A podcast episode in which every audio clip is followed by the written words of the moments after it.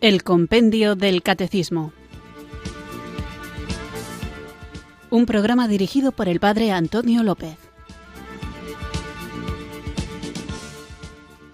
Muy buenas tardes, queridos oyentes de Radio María. Recibido un cariñoso saludo desde Irurzun, en Navarra, quienes sintonizáis una tarde más esta radio que cambia vidas, esta emisora de la Virgen, Radio María, para escuchar el programa el Compendio del Catecismo, nuestro espacio diario de formación de lunes a viernes de 4 a 5 de la tarde, una hora antes, si nos escuchas desde las Islas Canarias, donde vamos profundizando en el contenido de esta joyita que es el libro del Compendio del Catecismo para conocer aquello que debemos vivir, compartir y defender que es nuestra fe católica, esta fe que nos salva. Estamos hablando, y seguiremos haciéndolo, de la liturgia. Y a veces hay quien entiende que la liturgia no tiene nada que ver con la vida, cuando precisamente la liturgia es la forma de hacer vida aquello que creemos. Existen muchas espiritualidades, pero no debemos olvidar que aunque todas ellas sean buenas y nos ayuden a acercarnos al Señor, es la liturgia quien debería ser el centro de la vida espiritual de todos los bautizados, porque en todas las espiritualidades lo que se busca es insertarnos en el misterio de Cristo. Y el Concilio Vaticano II, como veremos hoy, nos recuerda que la liturgia es el ejercicio del sacerdocio de Cristo, es el lugar privilegiado del encuentro de los cristianos con Dios. La comunidad cristiana, el pueblo de Dios, el cuerpo de Cristo, es el sujeto de la celebración. La celebración no es propiedad de nadie, sino que se construye con la participación y el compromiso de cada uno. Por lo tanto, el ministro ordenado no es el único protagonista, sino que el protagonista de la liturgia es todo el pueblo de Dios. La liturgia es la fuente de vida espiritual y esto significa que toda la vida del cristiano debe estar fundamentada y debe encontrar su alimento en la celebración de la liturgia. Vuelvo a repetir, existen muchas espiritualidades. ¿Son todas obligatorias? No, es opcional. Pero hay una espiritualidad propia de la Iglesia y esa es la espiritualidad litúrgica, porque la liturgia es la actualización para la vida de la acción salvadora de Jesucristo. En ella se hace realidad de una manera eficaz la salvación prometida y anunciada por la Sagrada Escritura. En la liturgia, la vida cristiana se alimenta de la palabra y de los sacramentos que la van transformando y se ve fortalecida, vigorizada por la oración. Por lo tanto, la liturgia es la primera e indispensable fuente del espíritu cristiano y posee la máxima eficacia para la santificación. Por eso cuando nosotros nos decantamos por una forma de espiritualidad u otra, no tenemos que hacerlos movidos por aquello que nos resulta más atractivo simplemente, sino que aquello que nos resulta más atractivo tiene que ayudarnos en nuestra propia santificación. Y quien mejor nos santifica es el Espíritu Santo que obra a través de la acción de la Iglesia, que es la liturgia. En la asamblea litúrgica, donde los creyentes se reúnen, es donde vivimos la experiencia de esta comunión eclesial que nos ayuda a superar, perdonadme la palabra, el sectarismo del que a veces podemos caer presos, superamos la tentación del aislamiento y nos mostramos atentos a las necesidades de los demás por medio de la caridad. Nadie puede concebir una vida auténticamente cristiana que esté fuera o que prescinda, que ignore la liturgia. El lugar donde el cristiano debe incorporarse a Jesucristo, el lugar donde el cristiano debe asumir su misterio de salvación es la celebración liturgia. La liturgia no es una forma de espiritualidad junto a otra, sino que es la espiritualidad del cristiano. Para que la liturgia sea realmente el centro de la espiritualidad, es necesario conocer lo que estamos celebrando. Esto es una palabra que quizá alguno no conozca, que es la mistagogía. ¿Qué es la mistagogía? La mistagogía es la explicación oral de todos los signos que están presentes en la celebración litúrgica, a través de una explicación que nos invite a reflexionar y a vivir lo que estamos celebrando de una manera más profunda. La catequesis mistagógica partiendo de los gestos, los signos, las palabras, las acciones, los ritos, expone el significado que tiene para que los fieles capten su sentido profundo y seamos capaces de comprender esa realidad invisible que esos signos llevan consigo. Por eso, es una invitación a los pastores y a los catequistas a hacer patentes todas las potencialidades espirituales que se contienen en la liturgia y hacer una mistagogía, es decir, una explicación de los signos sacramentales, una catequesis y una pastoral que no lleven a una participación más intensa de la liturgia, olvidarían uno de sus objetivos más importantes. De todo esto hablaremos hoy, pero quiero subrayar la importancia, la riqueza, la vida que podemos encontrar en la liturgia. Y de liturgia hablaremos en el programa de hoy. Pero para que sea el Espíritu quien nos guíe, comencemos como cada programa invocándolo juntos.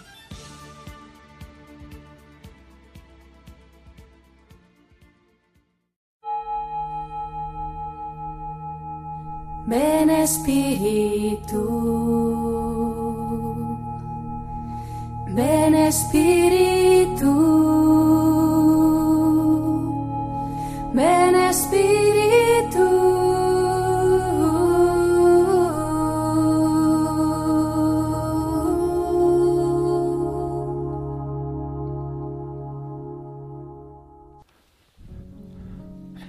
Espíritu Santo, quiero dejar en tu presencia los frutos de mi trabajo.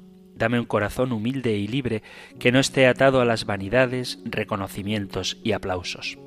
Dame un corazón simple, que sea capaz de darlo todo, pero dejándole a Jesús la gloria y el honor. Derrama en mí tu gracia para que pueda vivir desprendido de los frutos de mis trabajos, para que en mi trabajo busque tu gloria, sin obsesionarme por determinados resultados. Dame ese desprendimiento, Espíritu Santo.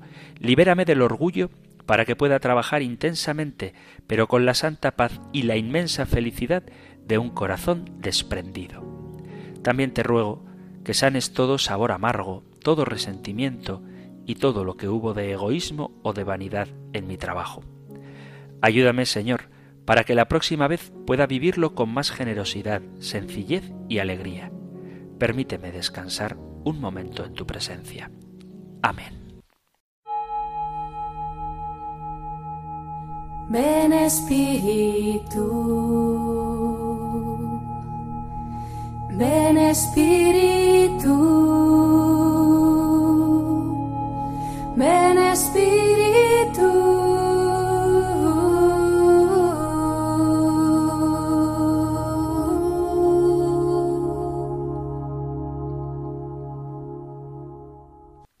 Vamos allá con nuestro nuevo programa y después de haber hablado en la pregunta 218, ¿qué es la liturgia? Continuamos con este tema tan interesante, tan importante y vamos con lo que trataremos hoy, que lo podéis encontrar en el Catecismo Mayor en los puntos 1071 al 1075.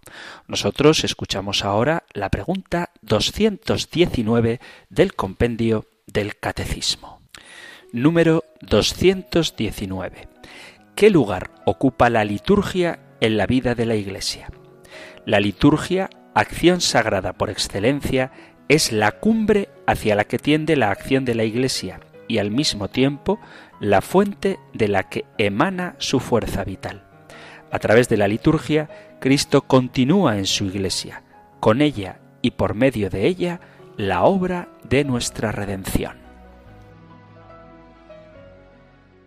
Para comprender el lugar que ocupa la liturgia, es necesario que vayamos a conocer uno de los documentos más importantes, si es que se puede hacer una catalogación de ellos, del Concilio Vaticano II. Se trata de la Constitución Sacrosanctum Concilium, que fue el primer documento que se aprobó en el Concilio Vaticano II. San Juan Pablo II llamaba a esta constitución Sacrosantum Concilium primicia del Vaticano II. Se trata, sin duda, de uno de los documentos principales del concilio, dentro del gran horizonte que supuso el Concilio Vaticano II para la renovación del pueblo de Dios que abrió la asamblea conciliar y no podía dejar de tener un lugar central en la reflexión del concilio la vida litúrgica. Así, la iniciativa de esta importante constitución tiene su origen en el deseo de renovar la vida litúrgica y a la vez fomentarla en continuidad con la tradición viva de la Iglesia para que todos sus hijos, todos los hijos de la Iglesia, puedan participar de su vida con mayor provecho espiritual. Con la constitución Sacrosantum Concilium se destacó de manera singular el valor central que tiene en la vida de la Iglesia y en la vida del cristiano la liturgia. Dice el Papa, la Constitución ilustra bien el motivo de esta centralidad, situándolo en el horizonte de la historia de la salvación. Frente a las múltiples formas de oración, la liturgia tiene una estructura propia no sólo porque es la oración pública de la Iglesia, sino sobre todo porque es verdadera actualización y en cierto sentido continuación mediante los signos de las maravillas realizadas por Dios para la salvación del hombre. Esto es verdad particularmente en los sacramentos y de modo muy especial en la Eucaristía, en la que Cristo mismo se hace presente como sumo sacerdote y víctima de la nueva alianza. Tenemos que sentir alegría por los frutos que se han producido a partir de la renovación que el Concilio Vaticano II supuso y quizá el más visible de estos frutos de esta renovación sea la renovación litúrgica. Es algo muy evidente que el modo de celebrar la liturgia, los sacramentos y de manera especial la Eucaristía ha variado desde el Concilio Vaticano II. La renovación del concilio es heredera de un movimiento muy fecundo que se llamó el movimiento litúrgico que hunde sus raíces profundas en la segunda mitad del siglo XIX. A causa de este movimiento litúrgico, todo el siglo XX verá crecer un notable impulso renovador de la vida litúrgica de la Iglesia, a la vez que se deja cada vez más claro el lugar que ocupa el misterio de la Iglesia en el designio salvador de Dios y abre nuevos horizontes de comprensión de lo que esto significa. Fueron muy importantes las iniciativas ya de los papas San Pío X, Pío XII y Juan XXIII para ir afirmando una corriente profunda de renovación cuyos frutos más significativos se verían después del Concilio Vaticano II ya desde el tiempo de la preparación del concilio, la reflexión sobre la liturgia y la conveniencia de renovarla había adquirido una importancia singular. El trabajo de la comisión litúrgica encargada de preparar el documento de trabajo fue muy bueno y ha de notarse que a diferencia de otros documentos que necesitaron de una maduración más lenta, de hecho todavía estamos madurándolo, el documento que se preparó por parte de la Comisión de Liturgia fue asumido en su gran mayoría por los padres conciliares. Es significativo que el primer esquema que se presentó a los padres conciliares, a quienes se reunieron en el Vaticano II, decidiese que fuera la liturgia el primer tema a tratar. De alguna manera la pregunta del Concilio Vaticano II era Iglesia, ¿qué dices de ti misma? Y la primera respuesta que da la Iglesia sobre sí misma la responde desde la liturgia. Y esto es algo importante porque nos abre a una hermosa manera de acercarnos al misterio de la Iglesia. Hubo un gran consenso a propósito de este documento porque hubo 2.158 votos a favor y solamente cuatro en contra. Así que Sacrosantum Concilium fue aprobada con una mayoría casi casi unánime. Evidentemente no da tiempo a leer el documento entero aquí en el programa, pero vamos a ver un resumen de lo que dice Sacrosantum Concilium. Esta constitución tiene siete capítulos que van precedidos por un prólogo o por un proemio y tiene también un apéndice en el que se hace una revisión del calendario litúrgico. Pero quizá la parte más importante esté en el capítulo primero. El proemio es una preciosa declaración que tiene un gran contenido teológico. Resulta interesante destacar que siendo el primero de los documentos conciliares en ser aprobado, sus primeras palabras estén dirigidas a enunciar los objetivos de todo el Concilio Vaticano II, que son acrecentar cada vez más la vida cristiana entre los fieles, adaptar mejor las necesidades de nuestro tiempo, las instituciones que están sujetas a cambio, promover cuanto pueda contribuir a la unión de todos los que creen en Cristo y fortalecer todo lo que sirve para invitar a todos al seno de la Iglesia. Este es el objetivo este es el plan, la intención que tiene el Concilio Vaticano II. Se menciona también en este proemio la intención del concilio en materia litúrgica, que es procurar la reforma y el fomento de la liturgia. De esta manera se pone claramente de manifiesto la importancia de la liturgia en la vida de la Iglesia. Y esto es expresado de manera singularmente rica en la síntesis que se ofrece en el siguiente número de la Constitución. Dice, la liturgia por medio de la cual se ejerce la obra de nuestra redención. Sobre todo, el divino sacrificio de la Eucaristía contribuye mucho a que los fieles en su vida expresen y manifiesten a los demás el misterio de Cristo y la naturaleza genuina de la verdadera Iglesia, cuya característica es ser a la vez humana y divina, visible y dotada de elementos invisibles, entregada a la acción y dada a la contemplación, presente en el mundo y sin embargo peregrina, de modo que en ella lo humano esté ordenado y subordinado a lo divino, lo visible a lo invisible, la acción a la contemplación y lo presente a la ciudad futura que buscamos.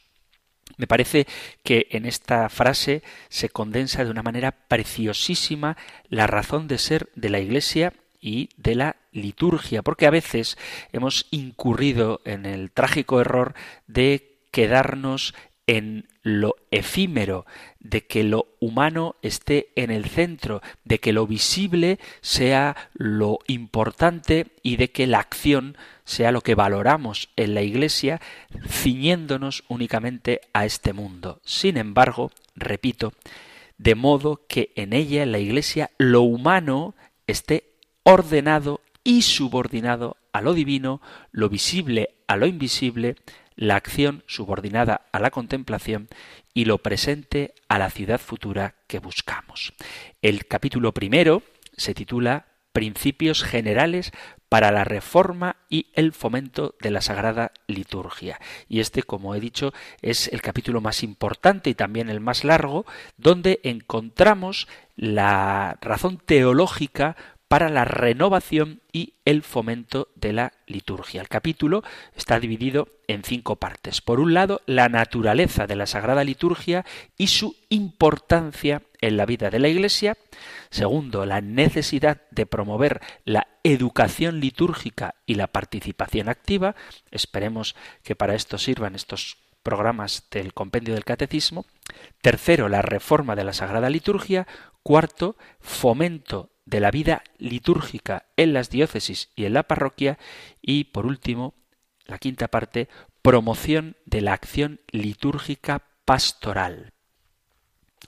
En estos puntos se desarrollan aspectos centrales de lo que es la liturgia, así como los criterios y normas para su reforma. Es decir, que el cambio en la liturgia no debe obedecer únicamente a criterios de interés o de espectáculo que a veces ocurre, desafortunadamente, que hay quien quiere hacer misas o celebraciones litúrgicas divertidas o entretenidas, sino que debe haber una fundamentación, unos criterios teológicos para hacer adecuadamente la renovación litúrgica. En la primera parte se describen los diferentes tiempos de la revelación en el designio salvífico de Dios en la historia y se termina reconociendo en Cristo la realización concreta de este designio. La redención, la salvación de los hombres, es prefigurada en el Antiguo Testamento, empieza por la encarnación del Hijo de Dios y se cumple principalmente por el misterio de la Pascua tras la pasión, resurrección y gloriosa ascensión. Con esta afirmación, la Pascua de Cristo se coloca en el centro de la historia de la salvación. Este misterio pascual es actualizado a través de signos rituales. Así se introduce el discurso sobre la liturgia, que es vista fundamentalmente como la actualización, no la repetición, sino la actualización de la salvación realizada por Cristo a través de su pasión, muerte y resurrección, haciendo de nuevo presente aquello que ocurrió hace veinte siglos. Para llevar a cabo una obra tan grande, Cristo está siempre presente en su Iglesia, principalmente en los actos litúrgicos. Se resalta así el fundamento de la centralidad de Cristo en la vida de la liturgia, la vida de la Iglesia. Esta, la liturgia, es el ejercicio de la función sacerdotal de Jesucristo que mediante signos sensibles se realiza según el modo propio de cada uno de estos signos y así se lleva a cabo la santificación del hombre y de esta manera el cuerpo de Cristo, es decir, Cristo y sus miembros, o sea, la Iglesia, ejerce su culto público. Esta es la definición de la liturgia y se resalta la centralidad de Cristo en ella y también su dimensión eclesial así como la función que realiza la liturgia. Por un lado, santifica al hombre y por otro, da gloria a Dios. Hay una afirmación de mucha importancia en este primer capítulo.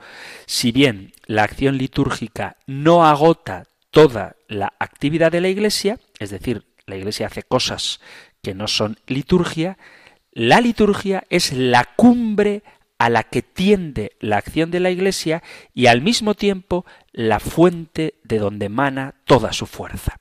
En esta declaración está muy bien sintetizado el lugar central que tiene la liturgia en la vida de la Iglesia. Es momento estelar privilegiado en donde toda la Iglesia es más ella misma. O sea, la Iglesia subraya su identidad en la celebración litúrgica hacia la liturgia, hacia la santificación del hombre y la gloria de Dios, tiende todo lo que la Iglesia hace.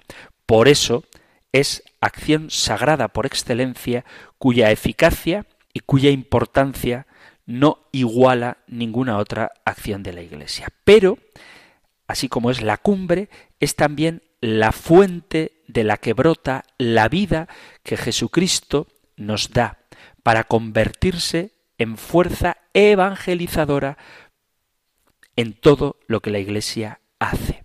Es decir, que en la liturgia no solamente recordamos, sino que hacemos presente la pasión, muerte y resurrección de Jesucristo, hacemos presente la obra de Cristo mediante la acción litúrgica, por eso es la cumbre, la plenitud de la acción de la Iglesia, pero como es de Cristo de quien brota toda la fuerza activa y evangelizadora de la Iglesia, por eso la liturgia es también la fuente de la que brota toda la eficacia, toda la fuerza renovadora, toda la fuerza transformadora de la acción del cuerpo de Cristo, que es la Iglesia. El capítulo segundo de Sacrosanctum Concilium se titula El sagrado misterio de la Eucaristía. Es una presentación sintetizada de gran riqueza de la Sagrada Eucaristía, memorial del Señor, reactualización, vuelvo a repetir, no repetición del sacrificio del Calvario, banquete pascual en donde se alimenta el cristiano del mismo Señor. Por la grandeza del misterio que contiene este sacramento de la Eucaristía, se vuelve a insistir en que ha de hacerse con una participación consciente, piadosa y activa de los fieles en la celebración, instruidos en la palabra de Dios, fortalecidos por la gracia, aprendiendo a ofrecerse juntamente con el Cordero que se ofrece por manos del sacerdote. Por eso es muy importante que, como dice el capítulo segundo de Sacrosantum Concilium, participemos de la Eucaristía consciente, piadosa y activamente. Hay gente que parece que va a misa simplemente a estar, a cumplir con un precepto que muchas veces ni siquiera entienden, cuando en realidad es la forma de oración más perfecta. Hay que ser consciente de lo que se está presenciando y ha de hacerse con un corazón volcado en el amor a Dios y participando activamente, respondiendo, escuchando la palabra, con los cantos, con la actitud corporal. Aquí, en este capítulo segundo, se habla de la unidad de las dos mesas, la mesa de la palabra y la mesa de la Eucaristía, y cómo ambas están íntimamente relacionadas y constituyen el único acto de culto que es la misa. Así, la centralidad de la palabra de Dios y la Santísima Eucaristía quedan propiamente destacadas y unidas.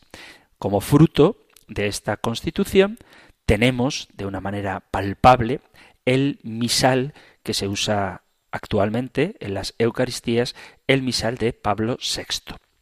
En el capítulo tercero, que se titula Otros sacramentos y los sacramentales, se habla precisamente de los sacramentos, de su naturaleza y de la reforma de los rituales para que expresen la visión litúrgica renovada por el concilio. Se invita a volver al sentido más originario y expresivo de los símbolos y de los ritos de los sacramentos para que expresen la fe, la robustezcan y la hagan crecer.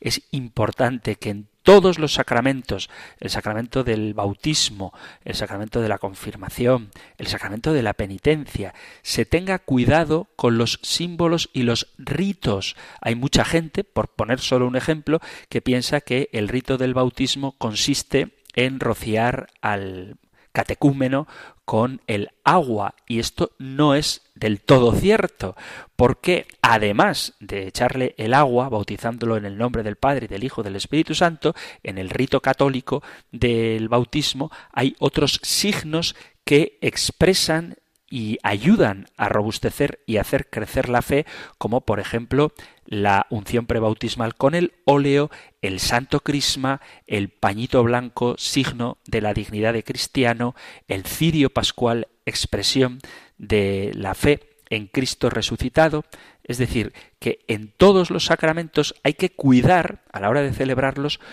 toda la fuerza expresiva de los símbolos que el ritual nos propone. En los números de este capítulo tercero de Sacrosantum Concilium se revisa cada uno de los sacramentos y se invita a celebrarlos preferentemente dentro de la misa, es decir, el bautismo, la confirmación, el matrimonio, el orden sacerdotal, por supuesto, todos los sacramentos, excepto, excepto el sacramento de la penitencia, el sacramento de la reconciliación. Ese no invita a hacerlo dentro de la misa, sino fuera. Y el Concilio Vaticano II pide también que se cambie el nombre de lo que todavía hoy muchos conocen como extrema unción. No es correcto llamarlo extrema unción, sino que es más apropiado a la naturaleza de este sacramento llamarle unción de enfermos. También habla, además de los sacramentos, de los sacramentales. Después de reconocer el valor que tienen para la vida cristiana, se invita a la renovación de sus rituales. Y tiene una mención aparte para la consagración de las vírgenes, la profesión religiosa y el ritual de exequias, que no son sacramentos, son sacramentales. Ya hablaremos más adelante de la diferencia entre los sacramentos y los sacramentales. El capítulo cuarto de Sacrosantum Concilium se titula El oficio divino y se trata de la liturgia de las horas como la oración de toda la Iglesia, oración sacerdotal por la cual se alaba al Padre y se intercede por la salvación de todo el mundo. Se recuerda a quienes estamos obligados a la celebración de la liturgia de las horas que esto es un honor. Se señala el valor pastoral de esta oración de Cristo y de su esposa la Iglesia y se recomienda la participación de todos los fieles en ella, para que así puedan entrar en contacto con los tesoros de la Sagrada Escritura y la tradición de la Iglesia. Sabéis que los sacerdotes tenemos la obligación, el honor, dice el Concilio Vaticano II, de rezar la liturgia de las horas, pero invita a quienes no tienen esta obligación a que también lo hagan, porque es la forma de rezar con los salmos y con la palabra de Dios y además dice con la tradición de la Iglesia, porque se ofrecen textos de santos padres o de, de la patrística o de otros santos para la meditación diaria. Por eso os animo a descubrir el valor, la belleza, la hermosura de la liturgia de las horas, que además podéis seguirla, podéis rezarla también en la gran comunidad de la familia de Radio María. El capítulo quinto de la Constitución Sacrosantum Concilium se titula El año litúrgico. Este es presentado como celebración del misterio de Jesucristo que pone a los fieles en contacto con los misterios de la redención. Así pueden beneficiarse con el poder santificador y los méritos del Señor y quedar llenos de la gracia de la salvación. Se precisa además el sentido de las celebraciones marianas y de las fiestas de los santos dentro del ciclo litúrgico. Estas deberán ser más expresivas del único misterio que celebramos, Jesucristo muerto y resucitado para nuestra salvación. El domingo, fiesta primordial de los cristianos consagrada por la resurrección de Cristo, es presentado en su auténtico sentido del día del Señor en el que se escucha la palabra de Dios y se celebra la Eucaristía, día de comunidad, día de fiesta y de descanso, y esto es algo en lo que hay que reeducar a los fieles, porque hay quien piensa que el domingo es el día de no hacer nada. No, el domingo es el día del Señor, el día en el que santificamos la jornada con la participación de la Eucaristía, escuchando la palabra de Dios, viviendo la fiesta en comunidad y descansando, viviendo de alguna manera un anticipo de lo que esperamos que ha de ser el cielo. Por eso hay que recuperar también el sentido genuino, auténtico del domingo. El capítulo sexto está dedicado a la música sagrada y se destaca la importancia que la música sagrada tiene para la celebración. La Constitución ofrece criterios globales para comprender el significado de la música sacra en la acción litúrgica y cuánto aporta ésta a la celebración. El valor de la música nace del hecho de que ella se expresa esencialmente bajo la forma del canto y se anima a la participación de los fieles a través del canto. Y ojo, se recuerda la importancia del canto gregoriano en la tradición de la Iglesia romana, aunque no se excluyen, no se excluyen otras formas de canto, antes al contrario, se fomenta el canto religioso popular. Y aquí también habría mucho que decir. He repetido cada vez que he hablado de música la palabra sacra, música sacra, música sagrada. No niego que se puedan utilizar instrumentos contemporáneos o que el estilo sea propio del tiempo en el que vamos viviendo, pero tiene que ser música sagrada.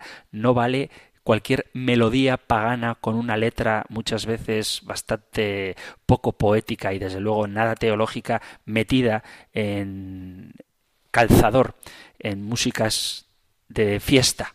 Hay que poner al servicio de la liturgia el ingenio creativo también de los músicos para que a través del canto y de la propia música, nuestro corazón se eleve a Dios, no que nos anime a bailar y a salir corriendo de misa para ir a tomarnos una cerveza, sino para darle gloria, culto al Señor. Finalmente, el capítulo séptimo tiene por título El arte y los objetos sagrados. Se resalta la función que tienen los objetos sagrados y el arte al servicio de la liturgia y de manera concreta al servicio de las celebraciones. A través de la belleza, el arte se inserta en la celebración elevando el ánimo del hombre para la glorificación de Dios.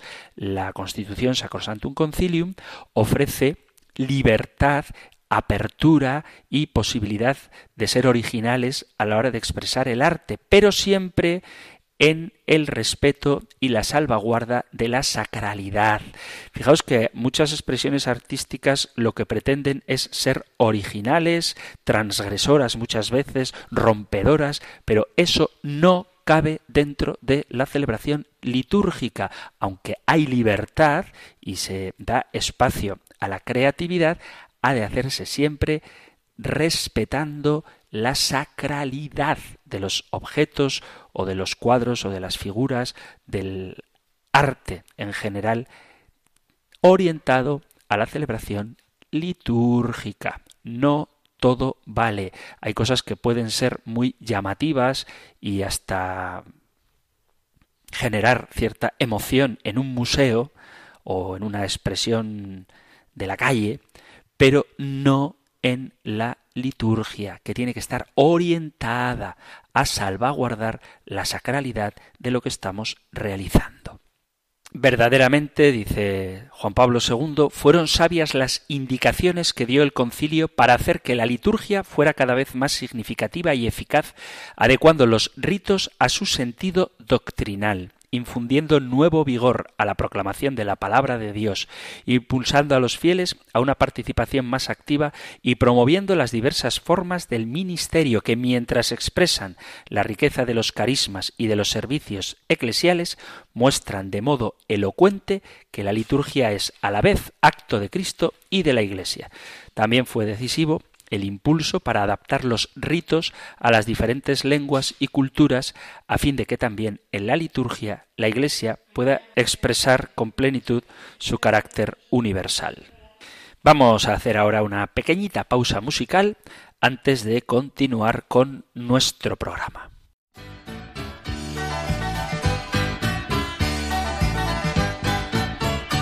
Iglesia soy y tú también renacimos a una vida singular y al confirmar hoy nuestra fe, lo proclamamos compartiendo el mismo pan.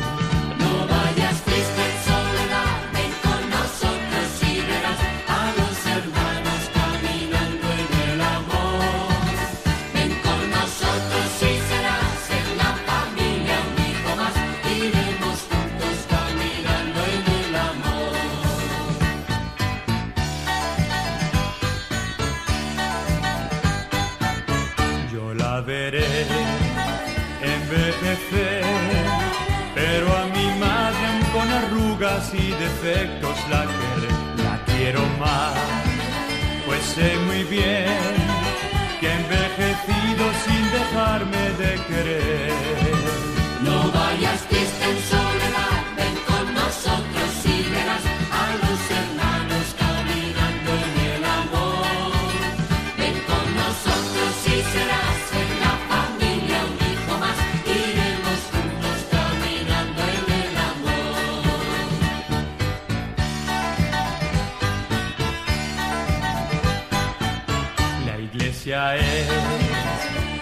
Maternal que me ha engendrado, me alimenta y acompaña sin cesar. La iglesia es tan maternal que nunca duda en abrazarme y perdonar.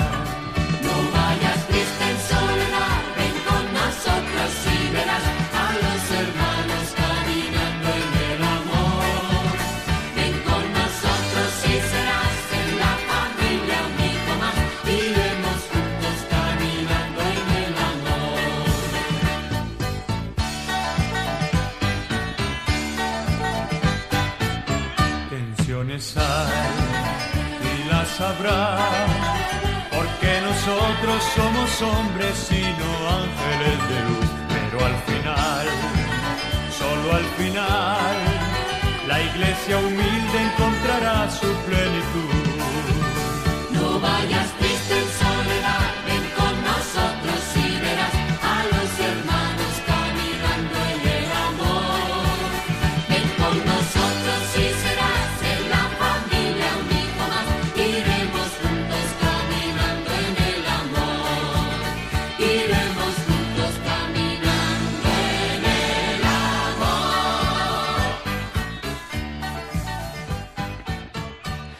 Continuamos en el compendio del catecismo, el programa del compendio del catecismo, con la segunda parte del compendio sobre la economía sacramental y vamos, estamos con la pregunta 219, ¿qué lugar ocupa la liturgia en la vida de la Iglesia? La liturgia es la cumbre hacia la que tiende la acción de la Iglesia y al mismo tiempo la fuente de la que emana su fuerza vital. Y estamos viendo un importantísimo documento del Concilio Vaticano II, la Constitución Sacrosantum Concilium, mientras hacemos un resumen sobre ella. Vamos a continuar con este resumen y veremos cómo en Sacrosantum Concilium se nos habla de la liturgia y la historia de la salvación. La salvación es una realidad que primero fue anunciada en el Antiguo Testamento, como ya vimos en el programa anterior, que fue cumplida en Jesucristo y que por la acción del Espíritu Santo que Cristo nos regaló se actualiza en la Iglesia.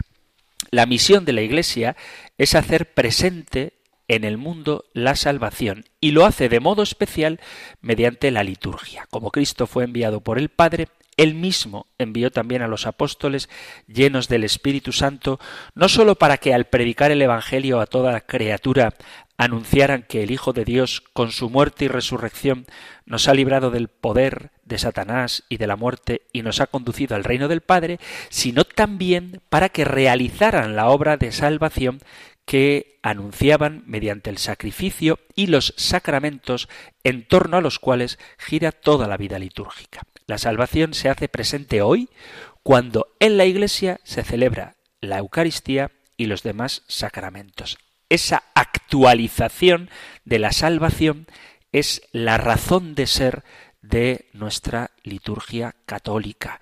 Nosotros cuando celebramos la liturgia, por eso es tan importante, estamos actualizando la salvación. Se produce entonces un modo de introducir a los hombres en esta corriente de salvación.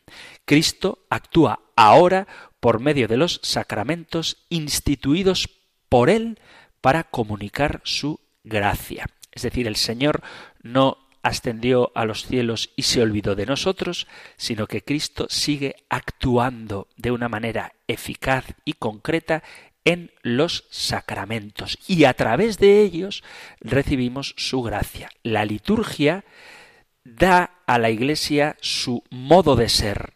¿Qué es la Iglesia? Una comunidad que transmite la gracia de la salvación.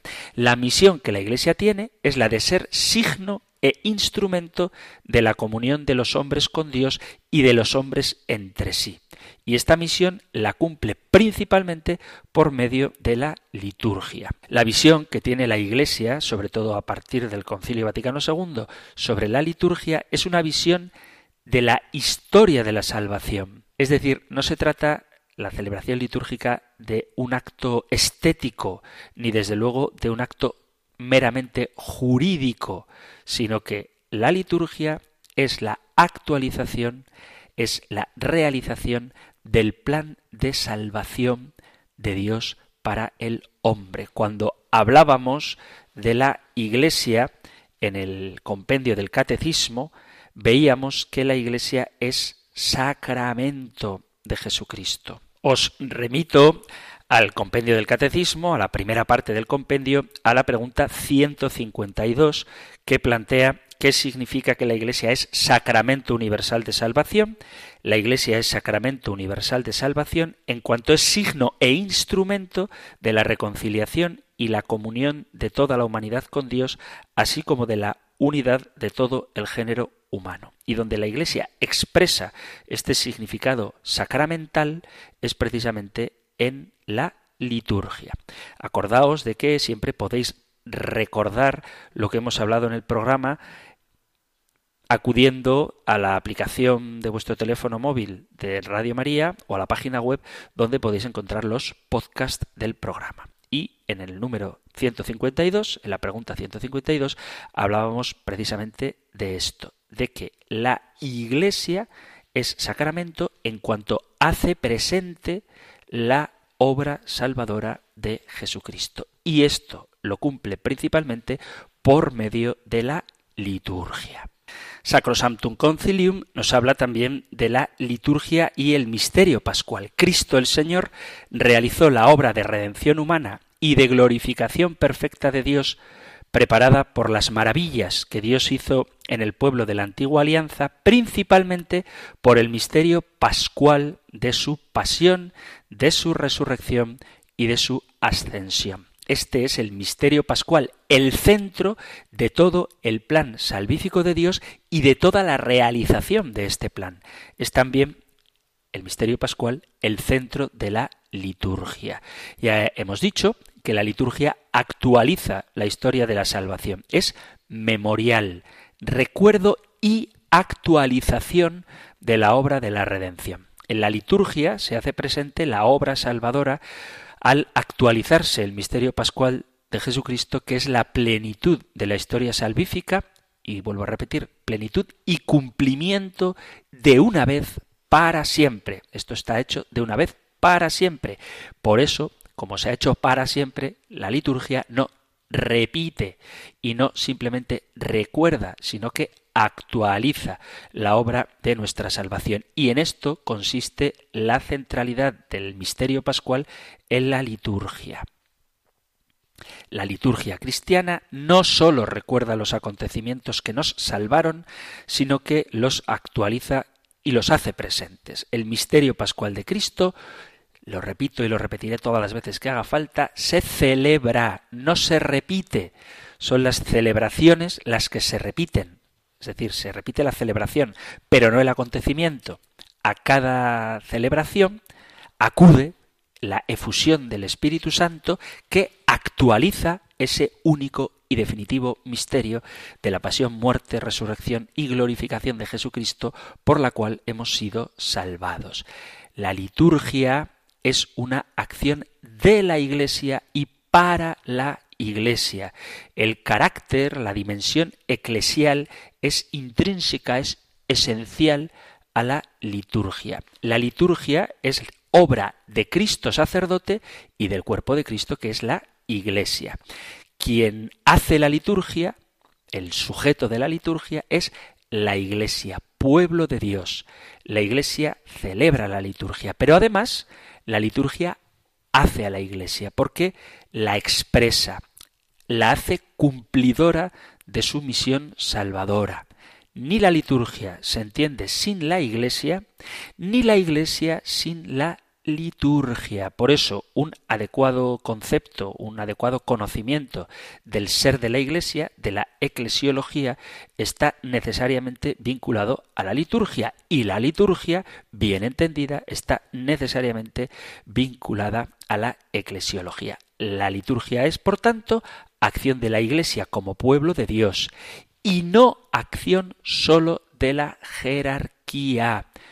Todos los fieles, todos los bautizados, todos los miembros del cuerpo de Cristo celebran la liturgia es acción de todo el pueblo de Dios, si bien es cierto que a la jerarquía le toca dirigir, presidir la acción litúrgica y regularla, es decir, dar las normas de cómo se celebra. A este propósito, volvemos a los puntos dedicados a la Iglesia del compendio del Catecismo y, sobre todo, sería bueno que reflexionáramos sobre la dimensión sacerdotal de todos los bautizados.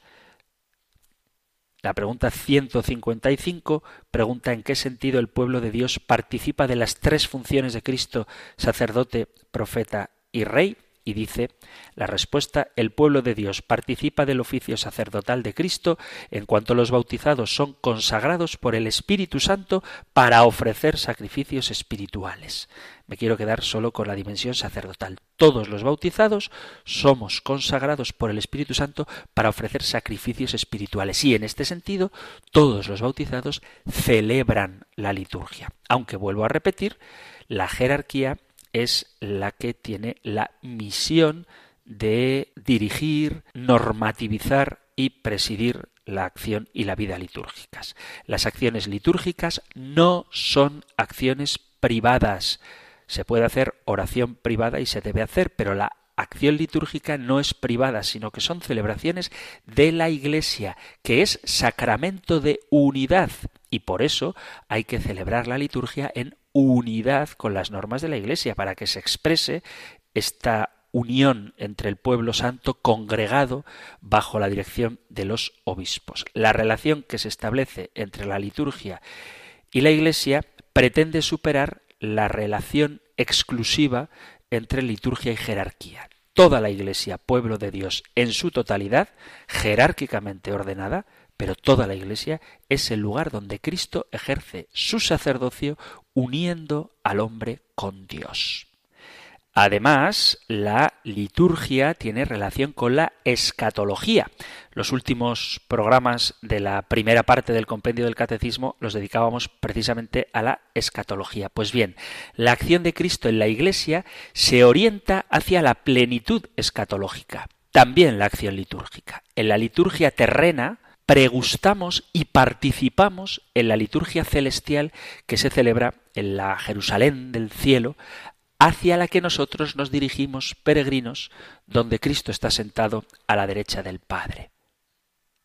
Por la participación en la liturgia se crea una contemporaneidad, es decir, se unen, como dice el pregón pascual, el cielo y la tierra, lo eterno y lo presente, lo humano y lo divino, y se crea la comunión entre la Iglesia triunfante, la Iglesia peregrinante y la Iglesia purgante. Al mismo tiempo, se renueva nuestra esperanza en que lo definitivo sólo llegará con Cristo. Hay una dimensión de comunión que se inicia ya en esta tierra con la vida futura como primicia y garantía de la participación de la comunión celestial. ¿Cómo entramos en comunión con el cielo? De manera especial cuando participamos de la liturgia. Acordaos de que antes de entonar el santo, por ponerse un ejemplo, decimos unidos a los ángeles y a los santos, clamamos, santo, santo, santo es el Señor. Pero cuando celebramos la misa, la liturgia, estamos en unión con la Iglesia del cielo. De todo esto que hemos dicho, vemos claramente el lugar central que ocupa la liturgia en la vida de la Iglesia. La liturgia es la cumbre a la que tiende la acción de la Iglesia y al mismo tiempo la fuente de donde emana toda su fuerza. En la liturgia la Iglesia realiza de modo especial su razón de ser, ¿Cuál es la razón de ser de la Iglesia? Que esto nunca se nos olvide. Comunicar la salvación. La celebración de la fe es el centro de toda la actividad de la Iglesia. Las obras de caridad son expresión de esta salvación, pero nunca debemos olvidar la dimensión salvífica, sobrenatural, religiosa del ser de la Iglesia. En la Iglesia todo se orienta hacia la liturgia y todo recibe de ella su fuerza el tema de la liturgia no es en modo alguno marginal, sino que, en concreto, el Concilio Vaticano II y más específicamente Sacrosanctum Concilium, aunque no solo en ella, deja claro que en ella, en la liturgia, tocamos el corazón de la fe cristiana. Queridos amigos, queridos oyentes, se ha terminado el tiempo para nuestro programa de hoy. Seguiremos hablando de liturgia y si hay algo que no haya quedado claro, alguna cuestión que queráis compartir o alguna pregunta que queráis hacer, todo lo que queráis compartir con el programa, sabéis que podéis hacerlo con la libertad de los hijos de Dios enviando vuestra participación al correo electrónico compendio arroba compendio arroba radiomaria.es o al número de teléfono solo para WhatsApp 668 594 383 668 594 383 terminamos recibiendo la bendición del Señor. El Señor te bendiga y te guarde, el Señor ilumine su rostro sobre ti y te conceda su favor, el Señor te muestre su rostro y te conceda la paz. Muchísimas gracias por estar ahí, gracias por escuchar el compendio del catecismo y si queréis, volveremos a encontrarnos en un próximo programa. Un fuerte abrazo. El compendio del catecismo. Un programa dirigido por el padre Antonio López.